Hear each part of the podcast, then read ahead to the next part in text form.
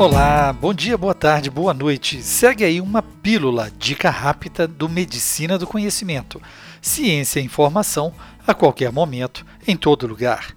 Eu sou Pablo Guzmán, o anestesiador, e compartilhar é multiplicar. O laringoespasmo é mais comum em crianças e é uma preocupação importante e contínua, sendo uma das principais causas de parada cardíaca nesses pacientes tratamento é feito com oxigênio a 100%, pressão positiva e manobras para se impedir a obstrução das vias aéreas superiores.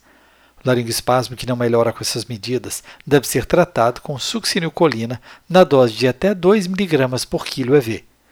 Uma alternativa para o tratamento precoce dessa condição é o aprofundamento anestésico com propofol a meio miligrama por quilo venoso. Caso o laringoespasmo ocorra durante a indução inalatória em paciente ainda sem acesso venoso disponível, a succinilcolina pode ser administrada via intramuscular até a dose de 4 mg por quilo no quadríceps ou deltoide da criança.